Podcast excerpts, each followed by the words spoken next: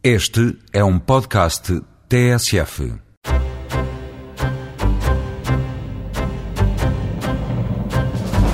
Uma semana depois da tomada de posse de Ramos Horta, o Eureka faz uma viagem até Timor para conhecer os traços da genética populacional da mais jovem nação do globo. Um trabalho que vai fornecer às autoridades timorenses ferramentas com aplicação forense e permite ainda compreender a evolução histórica e linguística deste povo. Ver televisão de alta definição num carro que se desloca a 200 km por hora é este o grande objetivo do SWIT, um projeto apoiado pela Comissão Europeia que está a desenvolver a tecnologia que permite oferecer imagens com qualidade quatro vezes superior às que vemos atualmente, mesmo em andamento. Docente do Departamento de Física da Universidade de Aveiro fez um trabalho sobre a frequência com que os números ocorrem na web.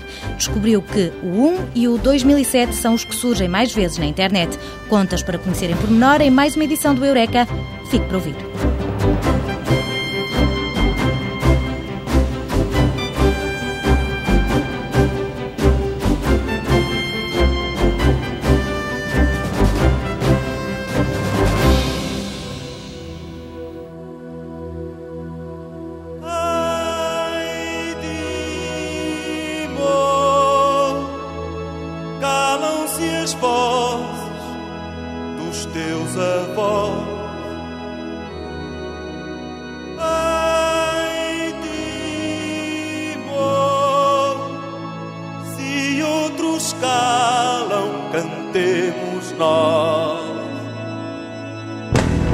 Corria o ano 2001. Em Portugal vivia-se uma onda pró-timorense e o sentimento alastrou-se à ciência. Foi durante o período conturbado daquela que viria a tornar-se a nação mais jovem do planeta que Luís Souto, investigador na Universidade de Aveiro, quis conhecer a identidade genética do povo timorense através de estudos de ADN. Um trabalho inédito, já que os únicos dados remontavam aos anos 50, altura em que foi feito um levantamento baseado na distribuição de grupos sanguíneos clássicos. O caos em que Timor estava mergulhado impediu o cientista de trabalhar durante a primeira deslocação ao país de Xanana, uma viagem que serviu para criar uma rede de contactos. Já a recolha de amostras só foi possível em Portugal. Em consequência disso, então promovemos a realização de um encontro, um encontro nacional de estudantes timorenses aqui na Universidade de Aveiro e de uma forma mista, ou seja, aliando o convívio entre eles, e inclusivamente organizámos um torneio de futebol de, de salão, que eles gostam bastante de jogar futebol, correu bastante bem, e simultaneamente foram as primeiras amostras, o primeiro núcleo de amostras, Portanto, fez-se uma conferência aberta em que se explicou qual era o ponto da situação e a receptividade foi bastante grande. Uma nova viagem a Timor, em 2013, apoiada pela Fundação Oriente, deu novo fôlego à investigação. Colheram-se cerca de mil amostras de sangue e de saliva, ou melhor, de células de epitélio da boca, material biológico que foi usado para fazer um estudo de genética populacional, que é também um contributo para selecionar marcadores com aplicação forense. Temos aqui duas eh, questões a dar resposta. Por um lado, é o domínio da antropologia, ou seja, tentar perceber melhor o que é que está em causa quando falamos do povo de Timor-Leste. Por outro lado, tem esta vertente de aplicação na área de medicina legal, porque eh, os, os marcadores que nós analisamos são marcadores que estão eh, padronizados para aplicações médico-legais, ou seja, identificação de cadáveres, identificação de suspeitos. Eh, Não pode haver um processo de identificação com recurso ao ADN sem previamente haver um estudo em que se conheça a distribuição das variações na população. Mais de 90% do genoma é idêntico nos humanos. A variação que nos distingue concentra-se em menos de 1%, mas como a análise de todo o ADN é ainda pura ficção, depois de extrair a informação genética das células, os cientistas têm de amplificar as zonas de genoma que vão estudar e, por sequenciação automática através de marcadores fluorescentes, selecionam porções do ADN que vão permitir comparar amostras. A ideia é usar marcadores que têm especificidades geográficas. O que está em causa é, digamos, o estabelecimento de um mapa, digamos assim, de distribuição das variantes genéticas. Ora, quando me pergunta se é possível identificar como sendo um cidadão de um determinado país, a primeira eh, restrição que nós temos é que a fronteira eh, política não tem uma, um significado, muitas vezes, em termos de população. Portanto, digamos que em termos de ferramentas genéticas, as frequências são diferentes consoante a população que estamos a analisar. Quando dizemos especificidade geográfica, eh, estamos a falar toda uma região com milhões e milhões de habitantes, estamos a falar, portanto, do Sudeste Asiático no seu conjunto e a Oceania. Portanto, não, não é propriamente haver marcadores que são Timor-Leste, com aquela definição estreita de um país. Para refazer o puzzle e descodificar a vivência do povo timorense, Luís Souto Miranda usou duas classes de marcadores. Uns permitem conhecer o percurso da parte masculina, analisando os genes transportados pelos homens, os outros contam a história pela via materna. Recorremos à análise de polimorfismos do cromossoma Y, portanto, analisando as linhas paternas exclusivas, portanto, tudo o que passa através do cromossoma Y de pai para filho, em linha paterna exclusiva, que tem a vantagem de serem marcadores muito estáveis, ou seja, eh, não há eh, alterações sucessivas nas gerações porque não há recombinação e, portanto, permite-nos traçar uma linha várias gerações para trás. Recorremos também ao ADN mitocondrial, que esse é passado por via materna, exclusivamente pelas mães, mas passado a filhos e filhas. Digamos, são duas histórias do mesmo povo. O ADN não é imutável. Há marcadores que permitem investigar e detectar grandes movimentos de populações e reconstruir a evolução histórica que fica gravada nas células.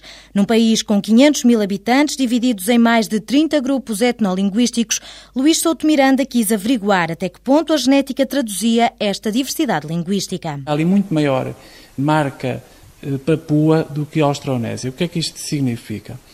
Fala-se num movimento de expansão chamada expansão austronésica por alturas do Neolítico e que teria tido a sua origem no Sudeste Asiático.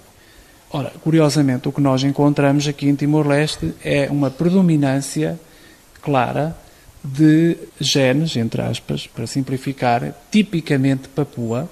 Significa que a maior parte dos timorenses que nós eh, encontramos e que são enfim, extraídos através desta amostragem, têm afinidades muito maiores com os povos, eh, enfim, da Papua Nova Guiné e todas aquelas ilhas onde se falam línguas papuas que são totalmente diferentes das línguas eh, austronésicas, muito mais relacionadas com os povos do Sudeste Asiático, e toda aquela região bastante populosa. Esta componente associada às línguas papua traduz as grandes movimentações de povos que vieram do Pacífico. São uma espécie de populações relíquia que resistiram, do ponto de vista genético, à expansão astronésica com origem no Sudoeste Asiático.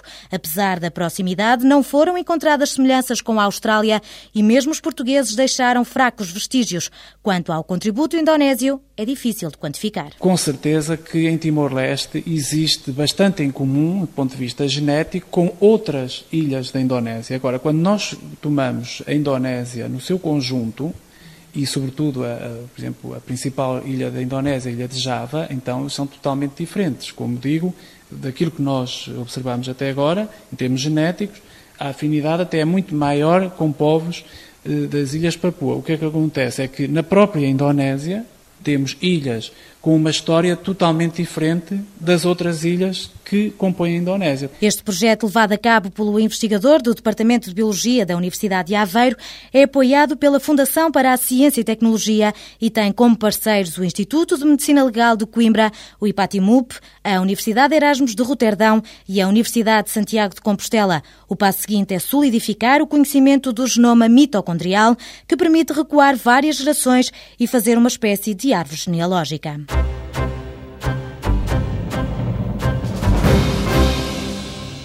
Ver um programa de televisão no telemóvel já é possível, mas a imagem tem fraca qualidade. O projeto Suite, liderado pelo Instituto de Telecomunicações, quer alterar este cenário. Ao longo de dois anos estão a ser investidos cerca de 5 milhões de euros, canalizados para universidades, institutos de investigação e fabricantes de seis países europeus e Israel. A meta é conseguir receber imagens com alta definição em andamento. Estas instituições estão a desenvolver uma plataforma de telecomunicações móvel para terminais que se movimentam. E esses terminais vão ter a capacidade de receber televisão de alta definição. Por exemplo, uh, num carro, os miúdos atrás podem ver televisão de alta definição, num comboio, a velocidades perto dos 200 km por hora, num autocarro, e portanto dar alta definição a ambientes móveis de alta velocidade. António Navarro revela que para conseguir conjugar mobilidade, imagens de alta definição e velocidade, os engenheiros tiveram de utilizar duas redes, a rede WiMAX e a DVB-H. Vamos usar a rede para móveis dispositivos de bolso, que se chama DVB-H, mais a rede do WiMAX no seu perfil de mobilidade. Portanto, o que nós vamos fazer é pegar nestas duas redes e combiná-las de tal maneira que nos permita alimentar dispositivos móveis de alta, de alta definição. As duas redes funcionam em bandas diferentes. Uma funciona na banda normal de televisão, banda 4, a banda do HF, que vai até cerca de 800 MHz, que é a banda de televisão, a banda do HF de televisão, e a banda para o IMAX será nos 2,5 GB ou 3,5 GB. Portanto, são bandas diferentes. Isso para nós é muito bom. Podemos convergir as duas redes, no sentido de que as duas frequências estão bem separadas, eh, estão descorrelacionadas, e portanto nós podemos combinar através de duas antenas de recepção e, portanto, fazemos o que hoje normalmente se chama um sistema MIMO, múltiplas antenas de emissão, múltiplas antenas de recepção. Com estas duas redes será instalado um playout nos emissores de conteúdos como RTP, SIC ou TVI. E é aqui que o sistema, através de um controle inteligente baseado num algoritmo desenvolvido no projeto, lê o sinal das duas antenas e seleciona a rede com melhor sinal para enviar os conteúdos de televisão. Vamos imaginar que nos deslocamos e colocamos por trás de um prédio que deixou de ter linha de vista com a antena de emissão de televisão DVB-H. Mas como a antena de emissão do IMAX está colocada num sítio oposto, nós recebemos através do IMAX o, uh, o, sinal. António Navarro, investigador no Instituto de Telecomunicações, sublinha que não há junção das duas redes, uma técnica que é uma estreia em toda a Europa. Nós no projeto temos uma técnica sofisticada, moderna, desenvolvida aqui no projeto, que nos vai permitir apenas ter um overhead de 20%. Portanto, repetimos o mesmo sinal pelas duas redes, mas apenas com um overhead de 20%. Não somamos dos sinais. Portanto, usamos técnicas de descrições múltiplas. Portanto, foi o primeiro projeto europeu que promoveu eh, a introdução das descrições múltiplas em redes de difusão. E por isso foi, foi premiado e foi apadrinhado pela Comissão Europeia. É? O trabalho dos 30 investigadores envolvidos no projeto SWIT passa ainda por mudar as normas que existem atualmente, talhar o DVB-H para que os terminais móveis de bolso possam ter alta definição e ainda desenvolver um software que codifique o sinal vídeo para esta rede. O investigador do Instituto de Telecomunicações resume as potencialidades desta aplicação. Primeiro, escalabilidade. O terminal é escalável. Qualquer terminal recebe a televisão, seja qual for a sua resolução. Se eu tiver aqui um terminal de alta definição, eu vejo alta definição. Se tiver ali um terminal de bolso, também vejo televisão no, no, no ecrã de bolso. Se tiver o outro ecrã de televisão standard, também vejo a resolução standard. Portanto, ele é versátil. Eh, no mesmo stream, no mesmo fluxo de bits, envia escalabilidade, envia três resoluções. Este foi o primeiro projeto europeu também que está a promover escalabilidade nas redes de difusão. Segundo, usa duas redes para que o sistema seja robusto à mobilidade de terminais até 200 km por hora. Qual é a terceira grande funcionalidade disto? É que espera-se que o IMAX venha a cobrir as áreas metropolitanas e a televisão digital terrestre, o DVB-H, venha a cobrir zonas, porque as frequências são mais baixas, zonas rurais. Portanto, qual é a vantagem também disto? A vantagem deste sistema é alguém estar na cidade até pode estar a receber televisão através de IMAX. Quando sai da cidade, faz uma comutação, portanto, faz um endover para o DVB-H uh, de uma maneira uh, soft, suave, sem que se note nada no, no, no receptor, é? no, no, display. Além das imagens de televisão difundidas com uma qualidade quatro vezes superior à atual, também será possível o acesso à internet e ao vídeo on demand. O projeto tem ainda pela frente um ano de trabalho, mas o objetivo é demonstrar a versatilidade desta tecnologia em Amsterdão no mês de setembro durante a IBC, a maior exposição de material broadcasting da Europa.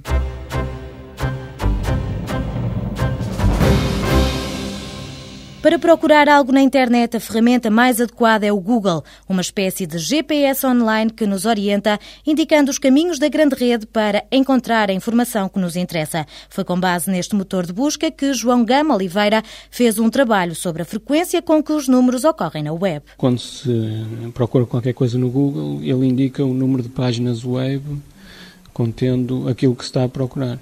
Lá no canto superior direito, ele indica isso.